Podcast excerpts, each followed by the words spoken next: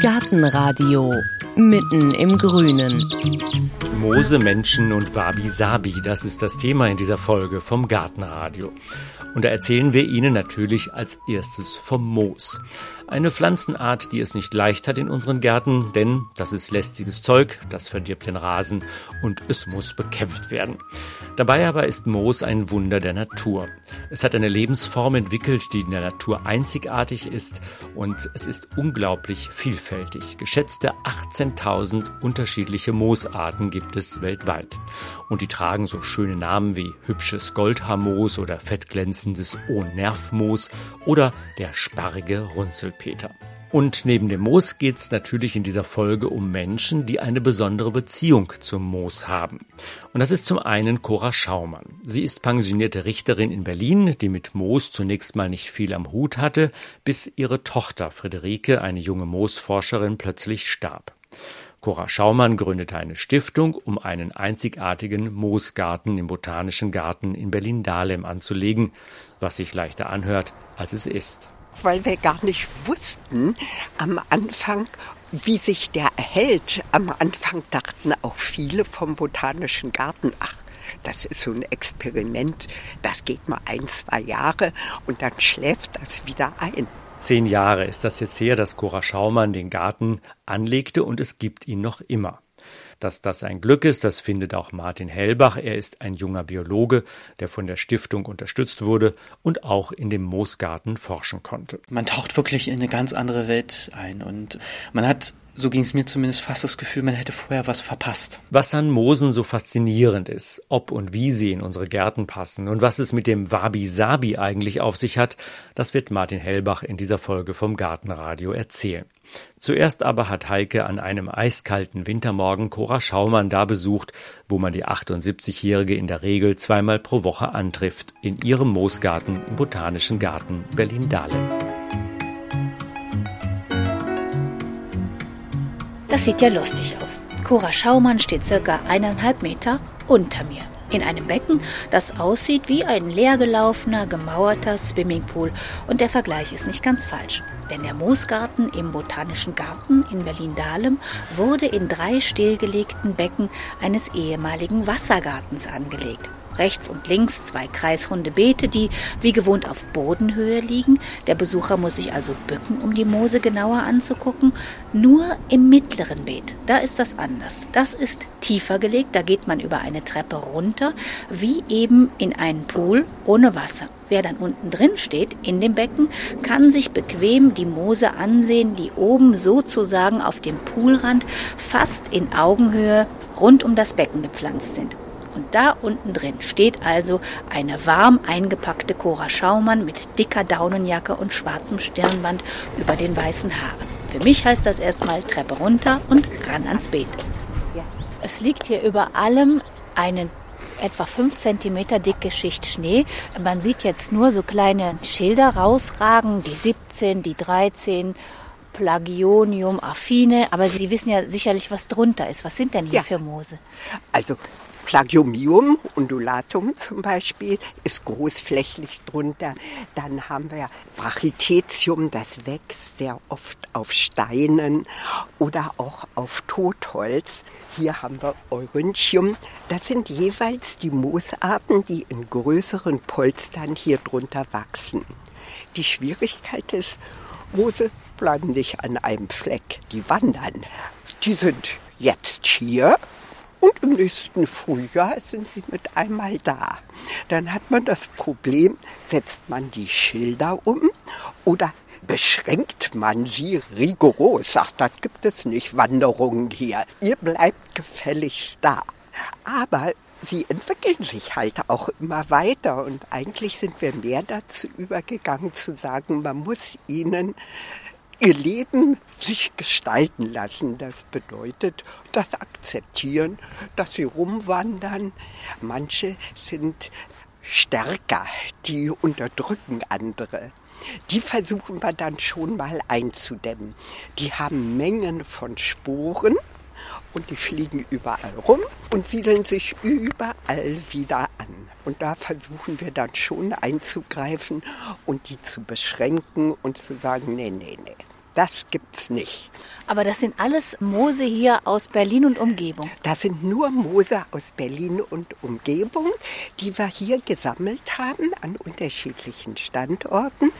Es gibt einen sehr großen, schönen alten Friedhof am Grenzgebiet zwischen Berlin und Brandenburg in Stahnsdorf. Und wir durften auf dem Friedhof schon viermal hinkommen. Wir nehmen ja auch jeweils nur, also vielleicht eine Fläche, zehn mal zehn ungefähr an unterschiedlichen Stellen mit, um die dann hier auszupflanzen. Und wir hatten ja am Anfang mal gedacht, wir erwerben zum Teil künstlich hergestellte Moosmatten. Aber die haben sich bei uns nicht so bewährt. Die haben sich nicht so gut entwickelt. Eigentlich dort, wo die Moose natürlich angewachsen sind, da haben wir Moose in der Stadt. Da sind die teils auf so Fußabtretern, haben sich selbst angesiedelt und entwickeln sich prächtig.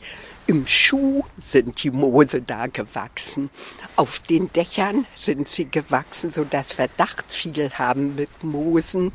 Wir haben dort ein Hirschgeweih, das eine Mitarbeiterin hier gefunden hatte im Wald, was völlig bemoost ist. Also dort, wo Moose sich wohlfühlen, da siedeln sie sich an. Und da erhält man sie auch besser als dort, wo man sie künstlich glaubt anzusiedeln. Das führt eben dazu, dass in Europas einzigem wissenschaftlichen Moosgarten eine Ansammlung von vergessenen Alltagsgegenständen wie Fußmatten, Fahrradschläuchen, Schuhen oder eben einem Hirschgeweih zu bestaunen sind, einfach weil sich Moose auf ihnen von ganz alleine angesiedelt haben und sich wohlfühlen. Denn Moose sind anspruchsvoll.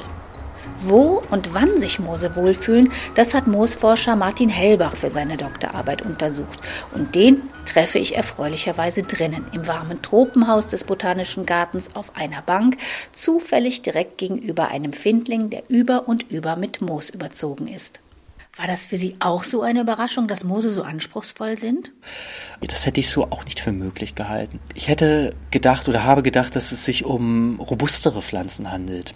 Aber wir lassen uns da leicht blenden, gerade weil wir das Moos, auch wenn man darauf achtet, überall sehen. Man sieht sie überall auf Steinen wachsen, aber man sieht sie eigentlich nie besonders flächig oder großflächig wachsen. Das liegt tatsächlich daran, dass selbst kleinste Veränderungen im Standort dazu führen, dass die Pflanzen keine guten Bedingungen mehr haben und nicht mehr weiter wachsen können. Was für Moose haben wir denn hier in unserem Breitengraden? Also wir haben in Deutschland rund 1000 Moosarten, Arten, die auch an allen möglichen Standorten wachsen. Also es gibt nicht nur das eine Moos, wie es immer wahrgenommen wird, sondern es gibt bei Moosen tatsächlich eine ähnlich große Vielfalt, wie wir das bei anderen Pflanzen kennen. Wir haben Moose, die wachsen fast ausschließlich auf anderen Pflanzen oder fast ausschließlich auf Steinen oder zumindest bevorzugt auf Steinen. Wir haben wieder Arten, die wachsen nur auf ganz normalem Boden, auch mit ganz unterschiedlichen Ansprüchen, was zum Beispiel den pH-Wert des Bodens betrifft oder was den ganzen Lebensraum angibt. Es gibt welche, die wachsen fast nur in Wäldern oder welche, die wachsen bevorzugt in Heidelandschaften. Also die Vielfalt ist unheimlich groß. Und die unterscheiden sich ja von normalen Pflanzen, sage ich jetzt mal so. Sie haben keine Blüten, keine Früchte. Ja, also sie sind bis auf dass sie Photosynthese betreiben, haben sie eigentlich nicht viel zu tun mit den Pflanzen, die wir so kennen.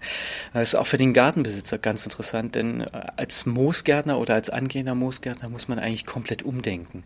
Die Moose nehmen Wasser nicht über Wurzeln aus der Erde auf, sondern über die umgebende Luftfeuchtigkeit oder über die umgebende Atmosphäre in Form von Wasserdampf, also in Luftfeuchtigkeit oder in Form von Tropfwasser, also in Regen oder Tau oder dergleichen. Und man kann sich das so vorstellen, dass sich der Bezugsraum für Wasser geradezu um 180 Grad umkehrt. Also während unsere gewöhnlichen Pflanzen das Wasser über die Erde beziehen, ist es bei Moosen genau um 180 Grad anders. Also sie beziehen das Wasser über die Luft. Und das ist ganz, ganz wichtig, weil das Wasser spielt natürlich wie bei allen anderen Pflanzen, auch bei den Moosen, eine sehr, sehr große Rolle. Und man kann Moose eigentlich nicht erfolgreich an Stellen etablieren, in denen es an Wasser oder an, an Wasser in der Luft mangelt. Ja, das ist ein ganz, ganz wesentliches Prinzip, was man als angehender Moos Moosgärtner verinnerlichen muss. Und die häufigste Moosart, die wir hier haben, ist das Laubmoos? Ja, die Gruppe der Laubmoose ist sehr, sehr groß und da haben wir einige wichtige Vertreter, die bei uns besonders häufig im Wald vorkommen oder vor allen Dingen auch die typischen Rasenmoose, Climatium dendroides, das Bäumchenmoos oder Didiadelphus quarosus, der sparrige Runzelpeter. Ja, das sind alles Laubmoose, die bei uns im Garten vorkommen. Es ist also die größte Gruppe. Lebermoose sieht man vor allen Dingen Brunnenlebermoose oder das Mondbechermoos, Lunaria cruciata sieht man häufiger dann an sehr feuchten Stellen, vor allen Dingen in Pflasterritzen oder an Steinen sieht man sie sehr häufig. Lebermoos, ja. woher hat das seinen Namen? Ja, also beim Lebermoos ist es wohl so, dass die Form wohl ursprünglich mal an die Form der menschlichen Leber erinnert hat und daher dieser Name Lebermoos entstanden ist. Mit der Leber ähm, hat das an sich nichts zu tun, nur wie gesagt, die Form hat eine gewisse Ähnlichkeit zu dem Organ und daher hat man diese Verknüpfung hergestellt. Und früher dachte man auch, es sieht so ähnlich aus wie eine Leber, da könnte es auch die medizinische Funktion als Leberheilmittel haben, aber das konnte heutzutage nicht bestätigt werden. Hauptsächlich Laubmoose wachsen hier im Moosgarten in Dahlem, ungefähr 40 verschiedene. Aber auf einer Schautafel neben den Beeten, da kann man sich auch Bilder von Lebermoosen, von Torfmoosen oder Frauenhaarmoosen angucken. Und es ist überraschend, wie unterschiedlich die aussehen. Da gibt es haarige, sternförmige, buschige mit fetten Blättchen oder zarten Glöckchen auch auf der Schautafel ist das Bild einer freundlich lachenden jungen Frau mit dunklem Pagenschnitt und das ist Friederike, die Tochter von Cora Schaumann. Frau Schaumann, Ihre Tochter hat sich ja erst gar nicht so für Moose interessiert, sondern sie hat sich mit der Verbreitung von Pflanzensamen beschäftigt. Wie ist sie denn dann zu den Moosen gekommen? Dann bekam sie die Möglichkeit, mit zwei Professoren und einem anderen Studenten gemeinsam acht Wochen lang in Chile Moose zu sammeln und zu bestimmen. Und sie hat ihre Doktorarbeit über Moose geschrieben. Und wenn ich nach Moosen gefragt habe und sagte, ach, das sieht doch schön aus, dann macht sie immer abfällig. Ach, das ist ein Allerweltsmoos, das ist nicht interessant. Und sie ist leider sehr früh mit 30 Jahren an einem Hirntumor ziemlich plötzlich gestorben. Und damals überlegte ich mir, was man machen kann. Wir hatten etwas Geld, auch durch ein Erbe von meiner Mutter. Und dann haben wir das verteilt und ihren Teil haben wir beschlossen, in eine Stiftung einzubringen. Und da war nur die Überlegung, geht es in Hirntumorforschung oder geht es in das, was sie geliebt hat, nämlich die Moose? Und dann hatte ich bei einem befreundeten Professor von ihr, der sich sehr viel mit Moosen beschäftigt hat und bei dem sie auch viel gelernt hat darüber, den gefragt, was meinen Sie, kann man das riskieren, Moose anzulegen? Und er war begeistert sofort. Und so kam die Idee, doch es zu versuchen mit einer Stiftung, die sich um die Moose kümmert, sei es eben die Anlagen des Moosgartens und sollte das nicht gelingen, wissenschaftliche Beschäftigung, Studentenförder, die sich mit Moosen beschäftigen wollen. Es hat geklappt mit dem Garten, auch wenn das nicht einfach war, denn der Botanische Garten in Berlin-Dahlem steht unter Denkmalschutz. Da mussten einige bürokratische Hürden genommen werden, erzählt der Leiter des Gartens, Albert Dieter Stevens. Das eigentliche Abenteuer fing aber erst danach an. Es ist etwas schwierig natürlich Moose zu kultivieren, weil es nicht die übliche Art von Pflanze ist, die man in einem botanischen Garten kultiviert. Es gibt zwar in jedem botanischen Garten Moose, aber meistens werden sie nicht kultiviert, das heißt an bestimmten Stellen gepflanzt und dort gepflegt, und, sondern sie sind spontane Vegetation.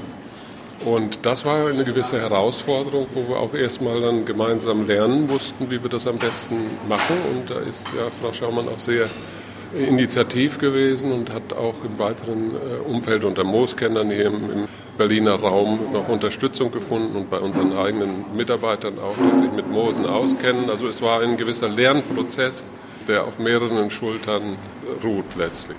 Auf den Schultern von Cora Schaumann zum Beispiel. Zweimal pro Woche kommt die mittlerweile 78-Jährige in der Regel vorbei, guckt, welche Moose gerade wandern, kontrolliert die Netze über den Beeten, die vor grabenden und kratzenden Vögeln und Mäusen schützen sollen, aber vor allem ist sie einfach da und spricht mit jedem, der was über Moose wissen will. Das ist ja auch für die Besucher des Gartens manchmal schön. Ich merke immer, wie gut es ist, wenn sie jemanden sehen, der da arbeitet. Das weckt Neugier. Das gibt die Möglichkeit, ins Gespräch zu kommen. Und da hört man dann die unterschiedlichsten Ansichten, die, die das bewundern. Oh, ist ja toll. Und so viele Moose gibt es. Und wir haben doch bisher gar nicht richtig hingeguckt. Und es gibt die sagen, Moos will ich loswerden. Was mache ich denn gegen Moos? Ja, was mache ich gegen Moos? Da muss man nur mal im Internet googeln. Da kommt dann gleich eine endlose Liste mit Moosvernichtern. Dabei können Moose dem Garten eine ganz besondere Atmosphäre verleihen. Das sagt Landschaftsplaner und Moosforscher Martin Hellbach. Da müssen wir nur mal über den Gartenzaun nach Asien gucken. Also Japaner haben ein ganz anderes Verhältnis zu diesen Pflanzen. Moose spielen in der Gartengestaltung dort schon seit einiger Zeit eine große Rolle. Das hängt auch mit der buddhistischen Tradition zusammen, der Tempelgärten in Kyoto und auch vor allen Dingen dem japanischen Ästhetikverständnis. Also gibt es die sogenannte Wabi-Sabi-Ästhetik. Das ist so eine bestimmte äh, japanische Vorstellung von Kunst und Kultur und ja einem äh, Bild, was so ein Garten darstellen muss, wie er auszusehen hat. Und Moose spielen in diesem Wabi-Sabi-Ideal äh, einfach eine unheimlich große Rolle. Man kann das im Prinzip so beschreiben, im Wabi-Sabi-Garten zählt vor allen Dingen die Patina und die kleinen Dinge sollen vor allen Dingen zum Vorschein kommen. Und Moose sind ganz besonders dazu prädestiniert, Patina zu erzeugen, indem sie über Elemente drüber wachsen, alte Steintrüge dort drüber wachsen und dem Garten ähm, einfach Patina und Alter verleihen. Und das wird von den Japanern sehr geschätzt. Sind das große Flächen unter den Bäumen oder wie sieht das aus? Ja, das sind teilweise wirklich sehr, sehr große Flächen. Also es gibt den bekanntesten Moosgarten in Japan, das ist der Garten des Saihochi-Tempel in Kyoto. Die Ursprünge des Gartens liegen sehr weit zurück, also bis ins 8. Jahrhundert, wenn ich mich nicht täusche. Und irgendwann hat man den Garten im Zuge von kriegerischen Auseinandersetzungen ist er dann mal mehr oder weniger brach gefallen. Und an einigen Stellen, die vorher mit Sand bedeckt war, haben sich dann Moose etabliert und sind langsam über den Sand drüber gewachsen. Und die Mönche sind dann irgendwann dazu übergegangen, das Moos zu akzeptieren. Und man hat das dann sozusagen als gestalterisches Element integriert. Ja, und hat darin die Prozesshaftigkeit der Natur und der Dinge an sich gesehen. Und äh, heute ist es so, dass der Garten komplett mit Moos überwachsen ist. Ja. Und ist das dann Garten zum Gucken oder kann man da auch drüber laufen? Nein, die Flächen sind nur zum Anschauen. Die Moose sind sehr, sehr empfindlich. Also man kann nicht einfach rüberlaufen oder man, man kann es schon, aber sie würden mit der Zeit eingehen. Es gibt einen Absperrband, äh, den Weg zu den Pflanzflächen trennt und äh, die Besucher erfahren den, den Garten praktisch entlang dieses Weges. In, in den japanischen Hausgärten hat man erst äh, vor relativ kurzer Zeit angefangen, Moose als Gartenpflanze zu, zu übernehmen. Die meisten Gartenbesitzer waren beeindruckt von diesen tollen Tempelgärten, die wir in Kyoto und anderen japanischen Tempelgärten finden und haben dann in den 1970er Jahren angefangen, sich solche Moosflächen auch für zu Hause und für den eigenen Garten zu wünschen. Und man hat dann allerdings schnell gemerkt, dass man eigentlich wenig gärtnerische Erfahrungen mit den Pflanzen hat. Viele Flächen sind schnell eingegangen, so dass man sich dann intensiver damit auseinandergesetzt hat und so dass auch viel Ratgeberliteratur in Japan zu, zu Moosgärten und zum Moosgartenbau entstanden ist. Und heute ist es so, dass man in Japan Moossoden kaufen kann, die in der Gärtnerei vorkultiviert sind. Also sowas gibt es bei uns überhaupt nicht. Also man kann bis auf die sogenannten Moosmatten, die in erster Linie für die Dachbegrünung geeignet sind, eigentlich keine Moose kaufen, um sie im Garten zu verwenden. Das ist sehr, sehr schade. Aber es gibt da wirklich keinerlei Gärtnereien, die, die sowas anbieten. In Japan dagegen gibt es das schon und es wird auch genutzt. Und ganz normale Gartenbesitzer holen sich die Moose praktisch in ihren Hausgarten dort. Davon sind wir noch weit entfernt. Das mag auch daran liegen, dass man beim Moosen genauer hingucken muss. Und deshalb hat Cora Schaumann direkt neben dem Moosgarten einen kleinen Seehilfenautomaten organisiert. Man sieht ja die Moose wirklich erst, wenn man durch eine Lupe guckt. Schon bei drei-, vierfacher Vergrößerung sieht man so viel mehr. Es lohnt sich, so eine Lupe zu benutzen und sich Pflanzen mal genauer anzusehen. Und die Lupen, die kann man ja hier kaufen. Da ist so ein Lupenautomat. Man, äh, ja, man kann sie leihen, genau gesagt. Und wenn man sie an der Kasse zurückkriegt, kriegt man sein Geld zurück. Sollte man es nun wirklich mal vergessen, dann hat man halt für drei Euro eine Lupe erworben. Ich würde sagen, Aber ich kaufe, ich, ich leihe mir jetzt gerade mal eine Lupe. So, da haben wir den Automaten Lupen gegen Pfand. Dann schmeiße ich jetzt mal. Ja. Also falls es nicht eingefroren ist, drücken Sie jetzt mal.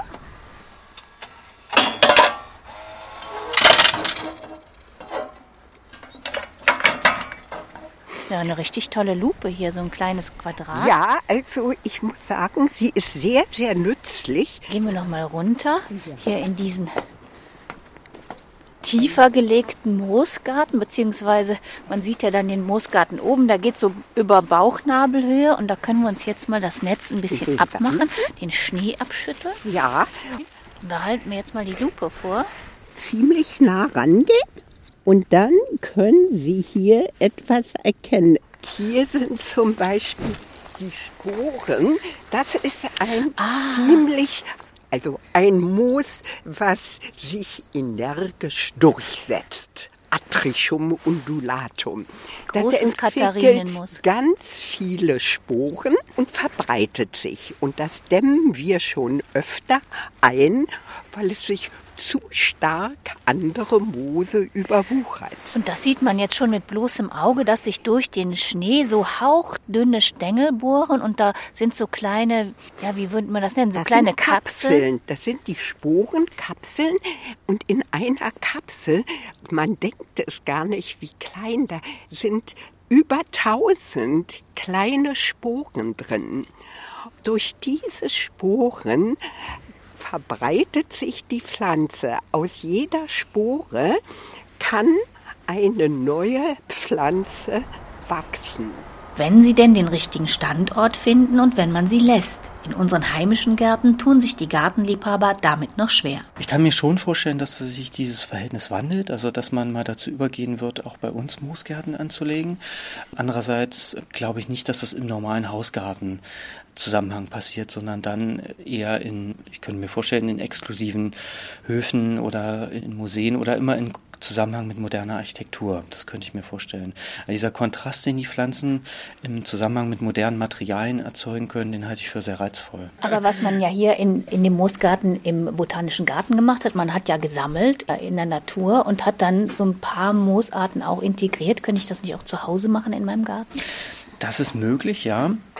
Man muss halt immer schauen, dass man einen Platz im Garten hat, der sich für Mooswachstum eignet. Das ist am besten ein schattiger Platz, ne? einfach weil Moose ähm, sehr, sehr viel Luftfeuchtigkeit brauchen und unter Bäumen und unter Sträuchern ist einfach die Luftfeuchtigkeit höher als in, unter der Freifläche. An solchen Stellen kann man natürlich Moose etablieren oder kleine Moosbeete anlegen. Man muss aber dazu sagen, dass die äh, gestalterische Wirksamkeit von so einem Moosteppich wirklich nur zur Entfaltung kommt, wenn es sehr großflächig ist. Also ähnlich wie wir das auch in Japan kennen, entwickelt die Pflanze erst ihre Kraft oder ihre gestalterische Kraft wirklich in, in sehr ausgedehnten Flächen. Flächen. Es wäre eigentlich fast, fast verschenktes Potenzial, wenn man es auf zu kleine Flächen beschränken würde. Aber manchmal sieht es ja auch wunderschön aus, wenn jetzt an einem Baumstamm oder so Moos raufwächst. Kann ich das irgendwie unterstützen? Es gibt so verschiedene Möglichkeiten, die diskutiert werden mit bestimmten Mitteln, wie man das unterstützen kann. Es ist allerdings sehr fragwürdig, ob das funktioniert. Also man muss da der Natur freien Lauf lassen und äh, hoffen, dass die Arten von alleine kommen. Ne? Meistens passiert das auch, meistens an so schrägen Flächen, wo das Wasser etwas langsamer abläuft und an schattigen Stellen. Und ähm, ja, man kann das dann einfach ähm, belassen, weil das Moos schadet dem Baum nicht. Also es gibt auch immer wieder so äh, den Aberglauben, dass die Moose den Pflanzen schaden würden, auf denen sie wachsen. Das stimmt aber nicht. Also sie stören sie nicht. Sie saugen auch nicht parasitär irgendwelche Nährstoffe von den Pflanzen ab, sondern sie leben praktisch in Koexistenz, wenn man so will. Ja. Also die stören auch den Rasen eigentlich nicht. Eigentlich nicht. Also Moose sind eigentlich sehr konkurrenzschwach und man kann sagen, äh, dass sie eigentlich nur die Nischen besetzen, wo die Gräser aufgegeben haben. Ne? Also wenn wir die Moose nicht hätten, dann wäre dort wahrscheinlich gar nichts. Da hätten wir dort nur blanke Erde und ja, also da ist eigentlich kein wirkliches Konkurrenzverhalten. Man sollte eigentlich froh sein, dass an Stellen, wo der Rasen nicht gut wächst, dass man es durch die Moose grün hat und dass man auch ein flächiges grünes Bild durch die Moose hat. Worin liegt denn generell die ich sag mal, Stärke der Moose? Das ist eine gute Frage. Also Moose sind rein dekorative Pflanzen, wenn man so will. Aber ich finde auch gerade darin liegt dann auch wieder der Reiz, zu sagen, man wird mit einer Pflanze halt wirklich nur einen Bereich, der nur zum Schauen da ist, der nur für die Ästhetik da ist. Aber wird das nicht auch ein bisschen unterschätzt? Ich habe gelesen, dass man zum Teil Moose als Wundverband früher mal benutzt hat. Das ist richtig, ja. Sie haben eine antibakterielle Wirkung können auch als Fungizid verwendet werden. Also Pilze fühlen sich in ihrer Gegenwart nicht besonders wohl. Jenseits der Gartennutzung gibt es tatsächlich ein paar Anwendungsgebiete, dass sie äh, in der Medizin verwendet wurden und äh, Tiere nutzen sie ja auch sehr intensiv. Ne? Vögel nutzen sie zum Nestbau. Ja, also für die Tierwelt und auch teilweise für den Menschen haben sie schon speziellen Nutzen. Nur für den Gartenbesitzer halt. Nur sehr eingeschränkt, wenn man so will. Aber es gibt ja noch andere Leute, die das Moos für sich entdeckt haben, nämlich Graffiti-Sprayer. Und das läuft dann unter Moosfitti. Was hat's denn damit auf sich? Ja, da gibt es so allerhand interessante Mischungen mit Buttermilch und Bier und dass man so einen Mooscocktail anrührt und den dann auf die, auf die auf Steine aufträgt. Ich muss allerdings gestehen, dass ich noch kein Beispiel kenne, was dauerhaft überlebt hat. Das ist ein sehr kurzes Vergnügen. Die Moose kommen dann äh, schnell auf, aber halten sich dann meistens nicht sehr lange, was sehr schade ist. Aber es ist trotzdem eine sehr tolle Anwendung, die, ich ganz faszinierend finde. Im schneebedeckten Moosgarten wird es Cora Schaumann langsam kalt. Es ist Zeit, ins Warme zu gehen, für dieses Mal. Denn auch nach zehn Jahren ist sie längst nicht müde, sich um den Garten zu kümmern, von Moosen zu erzählen, die Stiftung zu verwalten und damit an ihre Tochter Friederike zu erinnern. Frau Schaumann, einerseits haben Sie ja was ganz Tolles geleistet jetzt hier mit diesem Moosgarten. Andererseits ist es ja ein trauriger Anlass, dass es ihn überhaupt gibt. Wie kriegen Sie denn diese Gratwanderung hin? Es ist es hilft einem auch, weil es erinnert einen in einer angenehmen Weise immer und man fühlt sich ihr verbunden auf eine Art, die einen beglückt. Und es hilft einem, glaube ich, auch Trauer zu überwinden und zu sehen, was es Gutes hat. Obwohl es mir leid tut, weil das was sie wissenschaftlich daran geforscht hat, ich merke ich immer mehr, das kann ich nie aufholen und das kann ich nie erfüllen und ich wäre überzeugt gewesen, sie hätte da noch viel Freude und auch von der Forschung weiterbringendes entwickeln können, was nun verloren gegangen ist. Cora Schaumann und ihr Moosgarten. Das ist eine Geschichte, die zeigt, wie viel ein Garten und die Beschäftigung mit Pflanzen bewirken kann. Nicht nur den Garten, sondern auch junge Moosforscher will die Friederike Schaumann Stiftung weiter fördern. Und wer weiß, was man über Moose noch alles herausfindet. In Stuttgart zum Beispiel, da läuft gerade ein Pilotprojekt, bei dem man mit Hilfe von Mooswänden den Feinstaub in der Innenstadt reduzieren will. Und wie immer, mehr Informationen, Links und natürlich Fotos finden Sie zum Thema Moose auf unserer Internetseite gartenradio.fm. Und Sie finden dort auch all unsere weiteren Folgen, die wir schon produziert haben, zum Thema Februar, zum Thema Schneeglöckchen und, und, und. Und bevor wir Ihnen verraten, worum es in der nächsten Folge beim Gartenradio geht, hier noch ein paar Töne von jenen zwitschernden Gesellen, die das Moos durchaus zu schätzen wissen für ihren Nesterbau.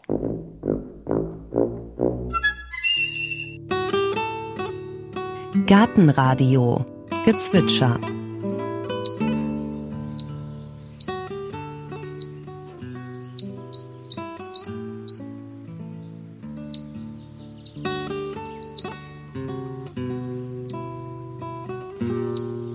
Das war der Halsbandschnepper.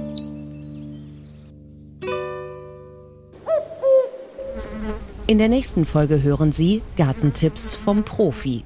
Der März kommt Im März fängt man auch Kästen zu bepflanzen. Und wie man sieht, gibt es tausende von Erden, aber man braucht sie nicht alle, man braucht nur die richtigen und die guten. Es gibt viel zu viele schlechte Erden und es ist total wichtig, dafür zu sorgen, dass den Pflanzen gut geht. Keiner würde ein gutes Stück Fleisch in die billigsten Öl tun. Sollte man eine schöne, gute Pflanze nicht in irgendeine Erde tun, die sie weder mit Nährstoffen noch mit Wasser ausreichend versorgen kann. Und um das mal wirklich auch langfristig überprüfen zu können, haben wir uns überlegt, dass wir gleiche Pflanzen in verschiedene Erden pflanzen und das mal über ein paar Wochen und Monaten verfolgen. Und dann kann man wunderbar sehen, wie gut diese Erden tatsächlich wirken oder leider auch wie schlecht.